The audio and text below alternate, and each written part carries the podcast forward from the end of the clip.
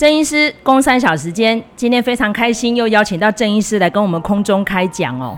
那我们今天第一个题目，我觉得非常非常的重要，尤其是现代人，更不用说是在啊、呃、运动场上拼搏的这些运动选手们，都要面临的一个问题，就是心理上面的种种因素啦。无论是正面的，或是负面的，或是有一些外界的原因，尤其是还要看那个国族民情。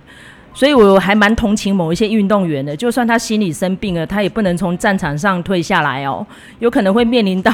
叛国贼啊，什么种种标签呐、然后甚至于还有舆论的挞伐、我觉得真的超级可怕的。尤其是已经有非常多血淋淋的例子在前面了哦，所以我们先从这个纪录片说起。这个背景故事呢，其实郑医师因为是网球球迷嘛，应该要让郑医师来讲。球友啦，球迷。球迷、球友都是啊，这个纪录片让你来讲好了，要不然以前都是我跟卢卡在讲的。好，来，我们来提一下这个大阪直美的纪录片，在 Netflix 上面哦，刚好就是在冬奥举办之前十天左右才刚上架的，还蛮新哦。但是因为大阪直美哦，他现在是球后嘛，对不对？可是问题是他在精神压力上面的。传闻从二零，等一下，等一下，我我讲我那个脚我那个纠正一下，他现在不是球后啊，是第二名，他当过球后哦，现在球后是那个澳洲的呃选手叫巴蒂，好不好？哦，好像刚替换下来的，嗯、我看到了，二零二一年二月就替下来，因为他有一些大赛就没参赛了，我知道一定会影响排行的嘛。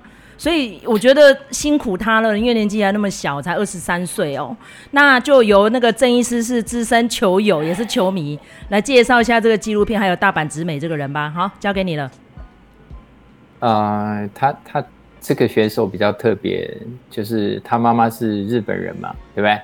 然后他爸爸是海地人，好、哦，那从小在生在日本，好、哦，但是后来都是在美国接受训练。好，那事实上就是网球这这种运动哦，就是如果你有天分的话，呃，你必须要在很小的时候就在那个一些竞，就是高压竞争的训练环境哦，就是要赶快哦，把这个有潜力的选手，你要赶快往那边送。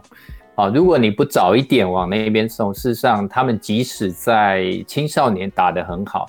但是等他就是要上了职业以后，啊，就是会遭到非常多的困难跟阻力啊。那我们从台湾的选手就可以很明显的看到哈这一点啊。那唯一打的比较像样的啊，就是现在准备要退休的那个卢一哥嘛哈，卢彦勋。对，可是卢彦勋，即便他在台湾。啊，已经打得就是非常好，然后在这个网坛啊，也就是他已经参加五届奥运了，所以他等于是很年轻的时候就开始打巡回赛，但是他大部分来讲，还他大部分参赛的这种成绩还不是 ATP，就是他职业选手他们有分啊，就是最高的这种 ATP，好，然后下面还有这种挑战赛。还有未来赛，然后就是它有各种不同的积分，各种不同的等级，然后适合呃，还是说你大概你的排名哦，比如说是在呃几名之内的，你可以去参加什么样的比赛？事实上，他们在这个网球的，就是职业赛上面，他们有非常清楚的规范。哦，那如果你本身要跨级也可以，就像越级打怪，可是你就是要。啊，这种大赛你就是要从会外赛开始。哦，那会外赛你要先，比如说他留了两支签，啊，就是可以让你进会内赛。啊，你就要先在会外赛，你要把所有参加会外赛啊的选手都打下来，你才有机会啊参加会内赛。那会内赛，呃，从小的比赛有三十二签，大一点有六十四签，那最大的这个大四大满贯有一百二十八签。好，那所以就是你 要一层一层的去打，好，那越大的那个比赛，当然积分越高，奖金越高。那卢彦勋大部分他拿的那个啊、就是他大部分的比赛都在挑战赛，他是我记得现在是挑战赛累积最多啊，就是最多胜的选手，因为第一个他打很久，没有人就是在挑战赛的这个层层级可以撑那么久，一般如果他上不去。哦，他打一段时间，他们就不继续打了。但是呃，我们的就是卢一哥非常的有毅力，哦，那即便他在受伤，然后也要想办法撑，就是因为他有一个受伤的保护，啊，就是把你那个受伤之前的排名，你可以，他可以保留，比如说一年还是两年，然后你复出一些的时候，你可以用之前的那个保护排名，啊，然后去报很多的比赛，包括这一次的奥运，好，卢彦勋。即便他的那个在职业的排名已经一千多名了，但事实上他用之前的受伤之前的保护排名去参加这一次的奥运，哦，所以他还可以报得上。好，但是 anyway，就是啊，职业选手就是网球，你要把它当做一个职业，非常辛苦啊，而且他们是到处比赛，而且还要适应时差啊。而且，那最重要的是，如果你本身要打得够好，你后面要有一个很就是完整的团队啊，就是至少你要就是 trainer 啊，就是你要陪练员哦，然后你还要有按摩师。其实卢彦勋后来他到中期以后，他发现最重要的叫做按摩师哦，因为那些选手他们每天打完以后就是这里酸那里痛，他如果没有一个按摩师马上去把他就是把当天累积的这些。好，疲劳、酸痛，好，把它处理。第二天他根本就尬不过人家，因为其他的选手他们都有带哦这一些按摩师。好，那他最后他如果经费不够，他宁可带按摩师啊，就是因为教练也要一笔很高的费用。好，我们现在回到大阪直美，大阪直美啊，他的出身比较特别，然后他在竞争，他在美国其实是一个哦，因为在美国有很多的网球学院，那这网球的学院。很多网球学院，啊、他们就会，呃，如果你本身是一般的，你想要去，你就要缴很多钱。但是他们会去挖掘有一些巡回赛比较有潜力的选手，啊、在他很小的时候就跟他签约，啊、然后签约就是他帮他训练，啊，等到你长大以后，比如说你是前几年，啊、不管你是比赛或者是你有一些啊、代言广告的一些收益，他就要跟你分。哦，所以很多的选手啊，如果从小家里家境不是很好，他们呃被网球学院就是相中啊，去培养，然后打出成绩啊。事实上有很多的选选手，像呃阿格西或是小拉波瓦，他们在很小的时候，事实上他开始打出一些啊成绩，然后就有网球学院会去跟他们签约。好，然后前面就是反正啊还小的时候。他就这个网球学院就是他的啊训练环境兼他的经纪公司，然后等到他大了翅膀够硬了，他才会有自己的经纪人啊，然后他的那个自己大部分的收入才能归自己管。好，那另外有一种方式就是像日本啊，像那个锦织圭，大家呃日本呃最有名的选手应该是锦织圭，因为他曾经打到啊 ATP 的前十名。哦，日本的选手要打到。啊，前十名其实很难。那事实上，他在青少年的时候就打得很好。好，那青少年打得很好，在日本那边就有企业，他们就是会相中这种有潜力的选手，然后在他青少年的时候就送到国外的网球学院去训练。哦，所以他也是因为从小就跟这些欧美的选手打，而且他们在欧美很多的那个巡回赛，你一个巡回赛你就会遇到各种不同的选手。哦，那除了美国之外，事实上在欧洲，哦，也有很多的网球学院，尤其是在像是西班牙，哦，或者是一些就是，啊，这些国家，好，那在欧洲那边，它以红土为主，好，那事实上很多的选手，哦，他们有潜力的，事实上包括 Andy Murray，哦，他其实他即便在青少年打得还不错。可是他在去参加青少年比赛，碰到那个纳豆，就是纳豆尔以后，哦，那跟他讨论过，哦，就是哦，人家一天啊练多久？他说人家一天练就等于我一个礼拜练的量，那这样子我以后如果要去打职业，我根本尬不过人家。所以那时候他就跟家人讨论，就是说他要去西班牙的网球学院，然后去接接受这种训练。他也就是因为。有西班牙的这个网球学院的训练，他才有办法在后来的啊这个职业网球的这些巡回赛哦，然后冒出来。好，那 我们还是再回到那个大阪直美。哦，那很多这个从小就是家里经济状况不好的，大部分开始教他们打球的都是他们的家人，包括国内哦，像谢祖威，他从小也是被他爸爸逼着打的，甚至很多爸爸其实自己也不太会打球哦，只是会一点点，然后喂球喂球，然后那个但是小朋友有天分，然后他打久了球感起来了，哦，然后有机会教练有一些教练再调一下，然后他们有天分的选手自然。就会打起来啊！那大阪直美小时候就是反正家境不好哦，那他打球可能就是他唯一的出路哦。那他也因为他的应该很小就成绩就不错，所以就呃他也没有办法就是像正常的人去学校上上课学习啊。其实很多职业选手当他们呃确定要走职业网坛这一条路，事实上大部分都没有好好念书。哦，那在那个就是有这种念完大学再去打球的，哦，甚至念完高中再去打球的，哦，好好，我讲是好好念完高中再去打球，在职业网坛其实啊不是那么多。好，那这个有机会大家再聊。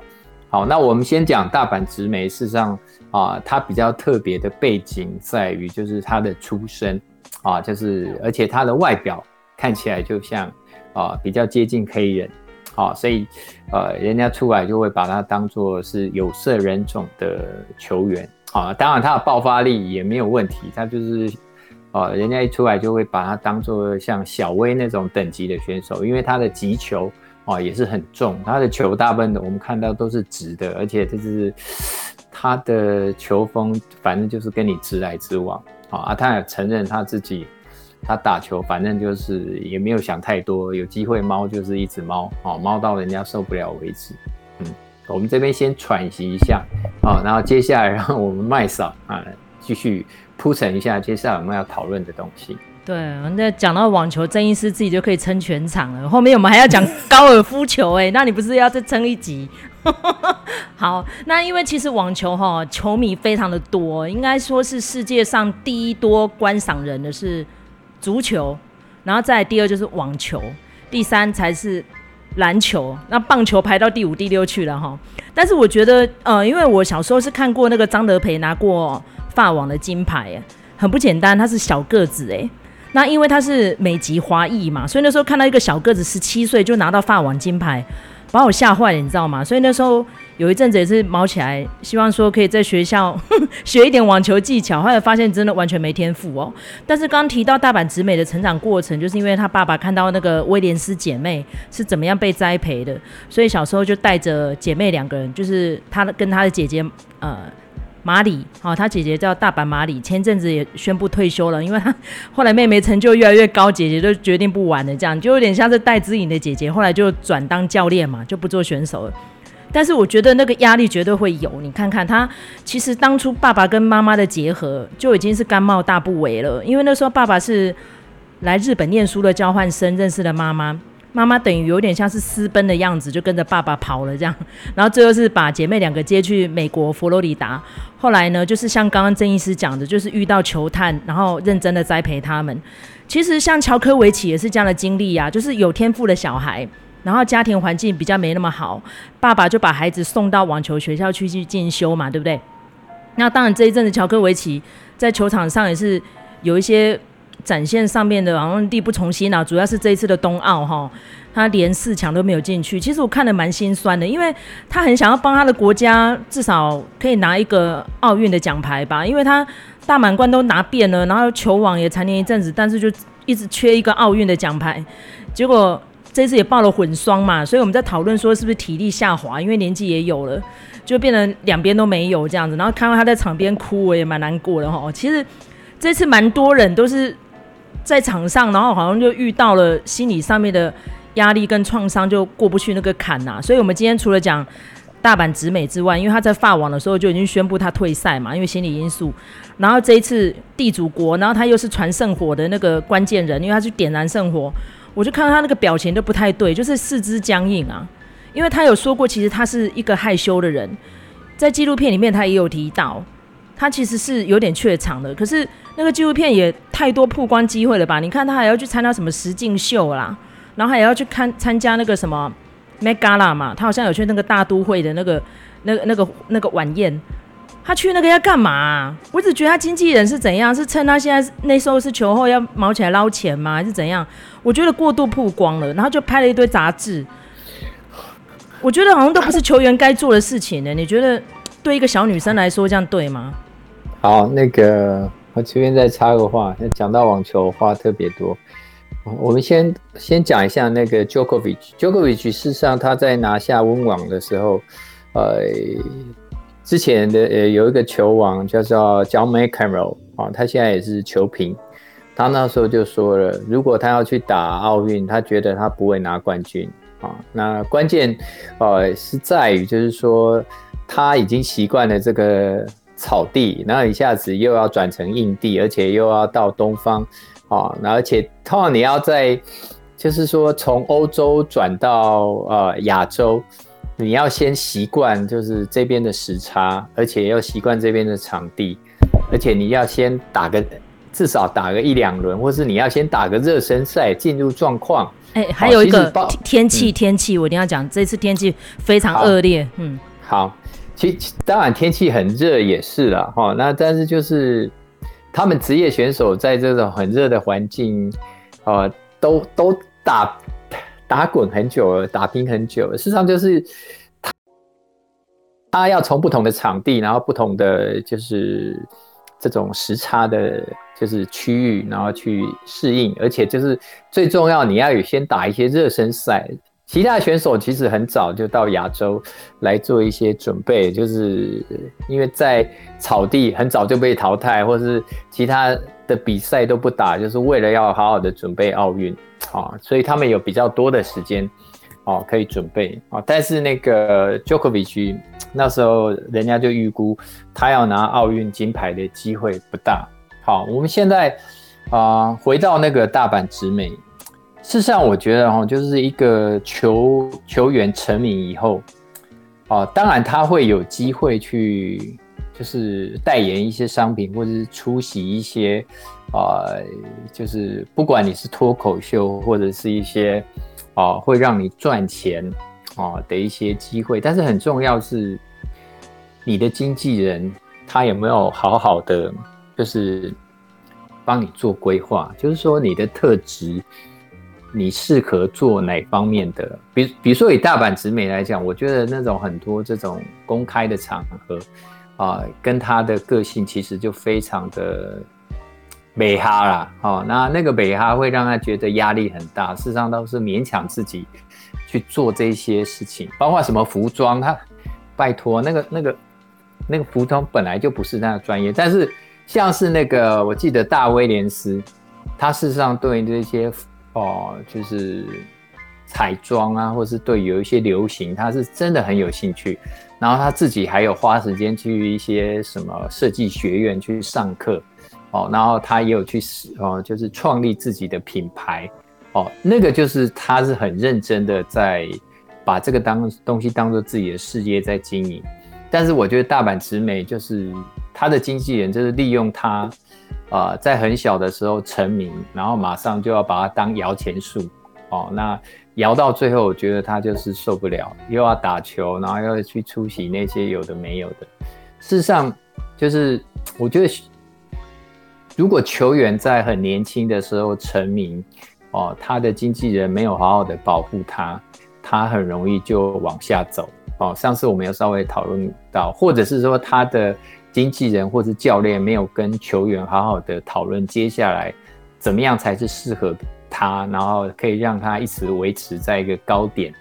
哦，如果没有一个好的教练或是经纪人，去跟他做好的规划，或是保护他，事实上他很容易走偏了。好，就是之前我们提到那个曾雅妮，其实我觉得也是一个例子。当然，我们这边没有做任何人身攻击，哦，但是很重要的一个球员在很年轻的时候成名啊，我们不是说他不能去接那一些东西，他必然会接的。可是他的经纪人有没有视他的状况，帮他找一些比较适合他的代言？啊，去帮助他，然后让他知道他的主轴还是在训练上面哦，不要让他有哦，就是太多的旁骛啊，然后以至于影响到他，就是他的主轴，就是他的职业啊，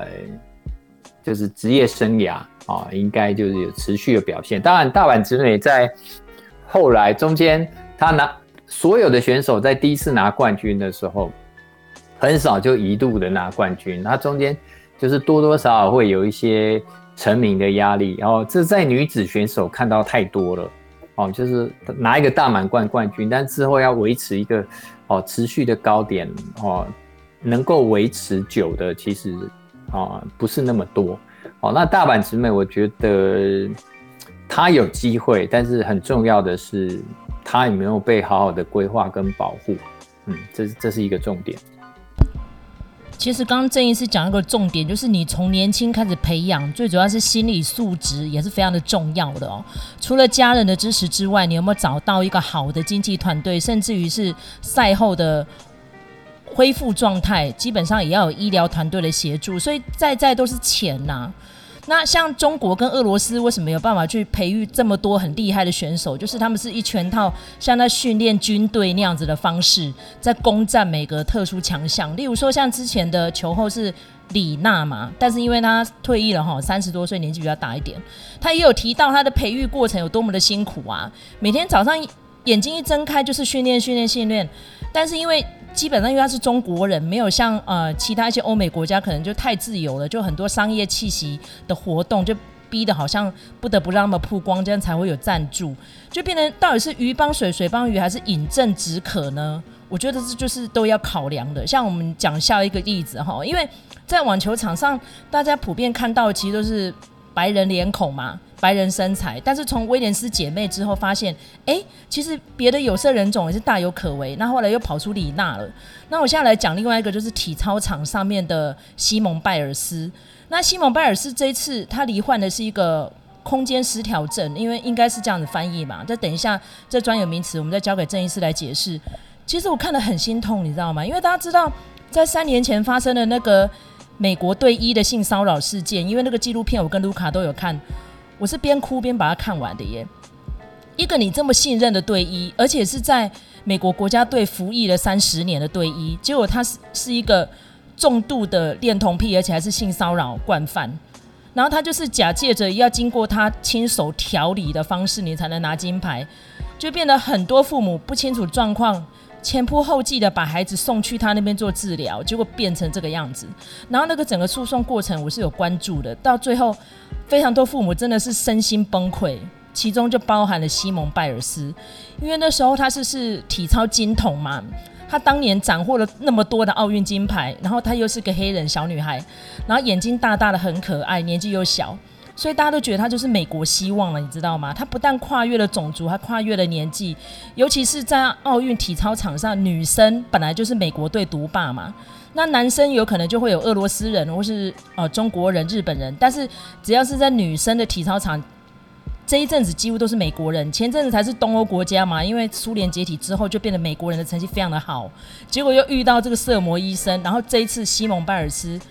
他在最擅长的。跳马项目就失手了，然后拿到全队最低分。我我觉得，呃，如果以运动来讲哦，你要调试心态最快的，是要训练你把这个不好的记忆忘掉的啊，就是高尔夫球。为什么？我我我不，其实我不会打高尔夫球，但是我知道高尔夫球，他们就是，比如说这一洞你没有打好。好，然后教练就是提醒你，就是下一洞就是好好打，你就忘记上一洞你打了几杆。好，因为高尔夫球是一洞一洞这样子打的嘛，那你每一洞你要是啊、呃、平标准杆，或是低于标准杆，或是 over over 啊，就是你是高出多少。但是很重要，如果你有一有一个洞没有打好，基本上啊、就是厉害的选手。他在下一洞，马上他就可以回稳，他就会忘记他上一洞，好爆杆打了几洞，他都不管，就是这一洞他就是好好的打好。当然这很难啦，我因为我自己喜欢运动，然后呃，除了我们自己比较呃算是有一点专精的运动，我们也会去碰那种其他的运动。哦，那我还记得我以前有一段时间会被我们那个就是福仁社友知道，就是一起邀去骑马啊。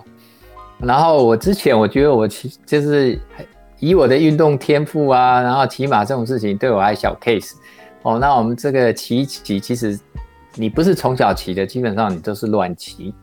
哦，那有一次这个骑得很嗨，骑到那个马。他有点不爽了，因为他知道你你不是真正会骑的，然后他就会开始欺负你。结果那一匹马就是，呃，我骑到一个点，哦，我也不知道怎样，他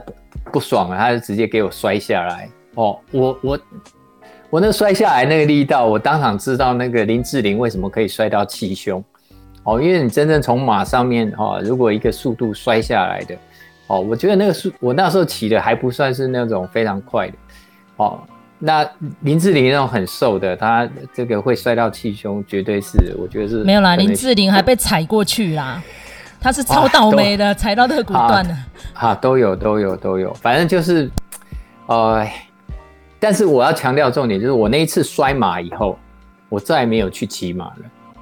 因为对我而言，那个要去碰马这件事情，啊，就跟我的这个摔马的经验会结合在一起，所以。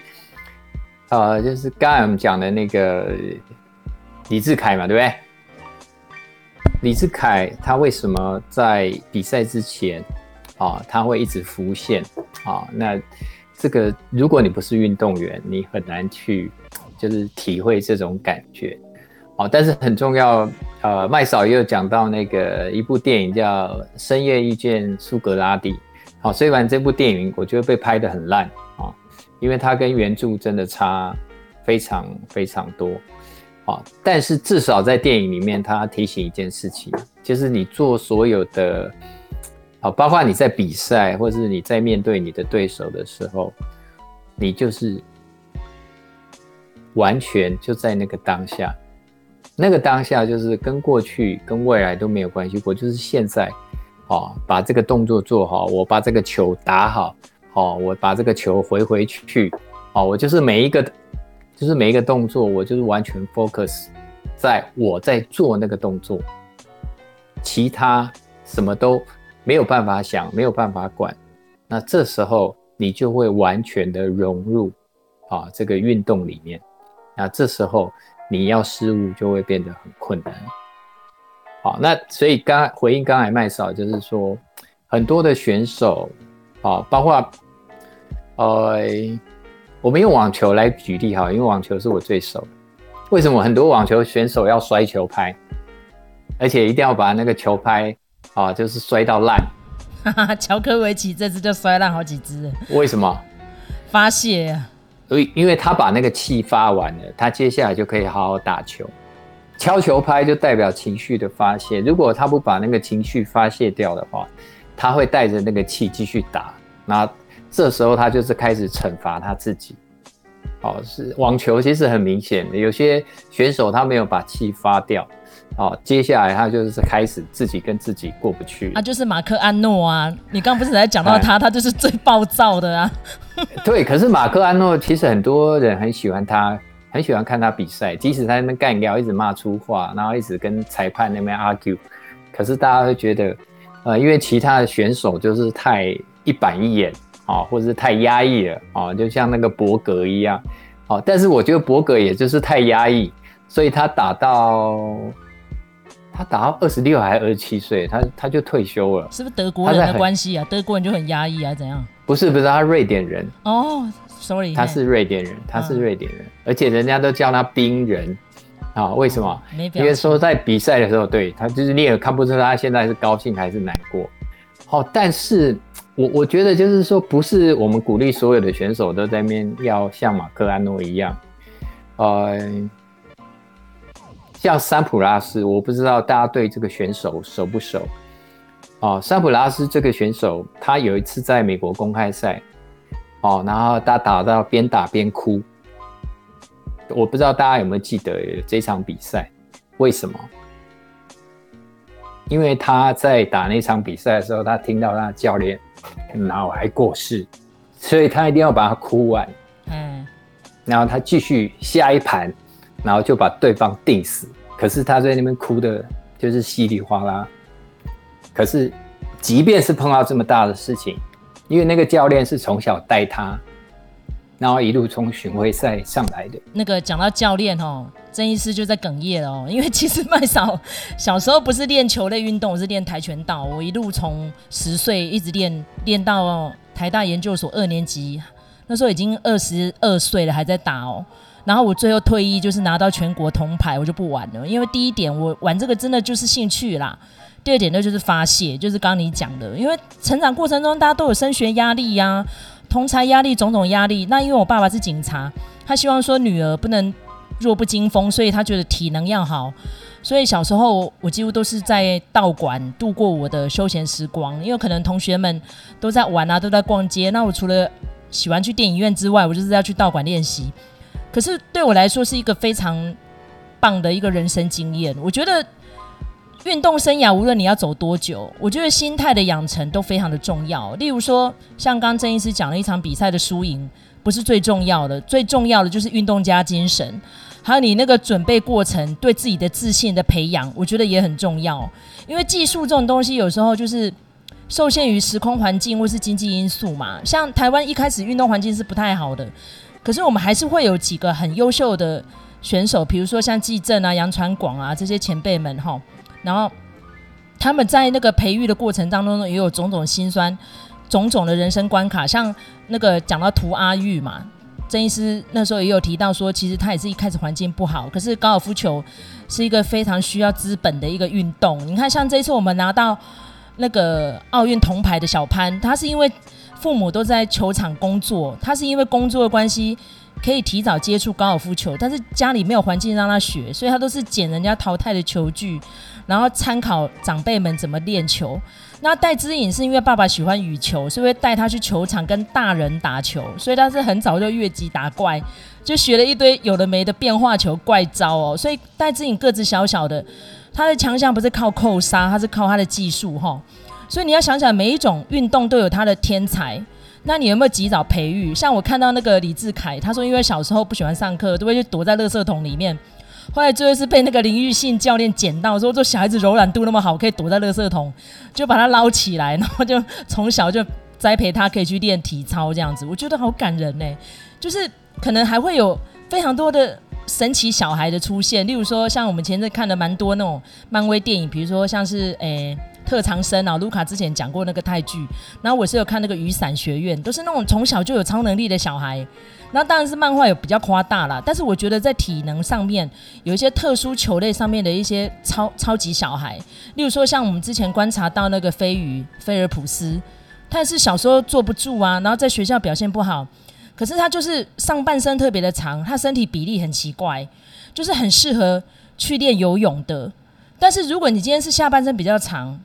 腿比较长的人，那你大概就是适合去练田径。所以每个人的素质不一样，但是如果你有遇到好的教练、好的环境，再加上你的心理素质非常的健康，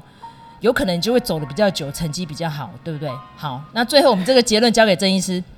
好，那个我最后再把那个，就是因为我们讲到大阪直美，它里面有提到，就是说，呃，他其实他他就只会网球，哦，那。这种从小就是网球打得很好的，事实上他们喜不喜欢网球呢？我跟你讲，大部分的人其实他们不喜欢，因为从小是被逼着去打的。哦，我因为我们也有碰到很多那个从小被啊、就是当做选手来训练的这些选手，啊、打网球的，他就有网球教练就跟我讲。他们从小被逼着去打网球，所以长大以后反而不会像我们这种喜欢打网球的哦那么享受网球哦。那跟大阪直美，我觉得这个例子我们可以把啊 Andre Agassi 就是阿格西的例子。阿格西从小就对网球很有天分，可是而且他最厉害就是网球，但是他说他在就是他中间有一段时间掉到一百多名啊。那他怎么掉下去？他说在成名，因为他成名太早了。哦，那在那个之前的话，他说虽然他靠网球成名，可是他痛恨网球，可是他又只会打网球。哦，那等到他掉下去了，然后他之后去醒思，哦，他到底要怎么样去面对啊，网球这件事情？那他想清楚了，他才可以开始享受网球。哦，这时候他的才生活才开始真的自律，然后训练开始变得很严。哦，然后在第二波他又重新站上啊，就是世界第一。哦，那也好，又继续拿了几个呃大满贯，还有这种大师系列赛的冠军。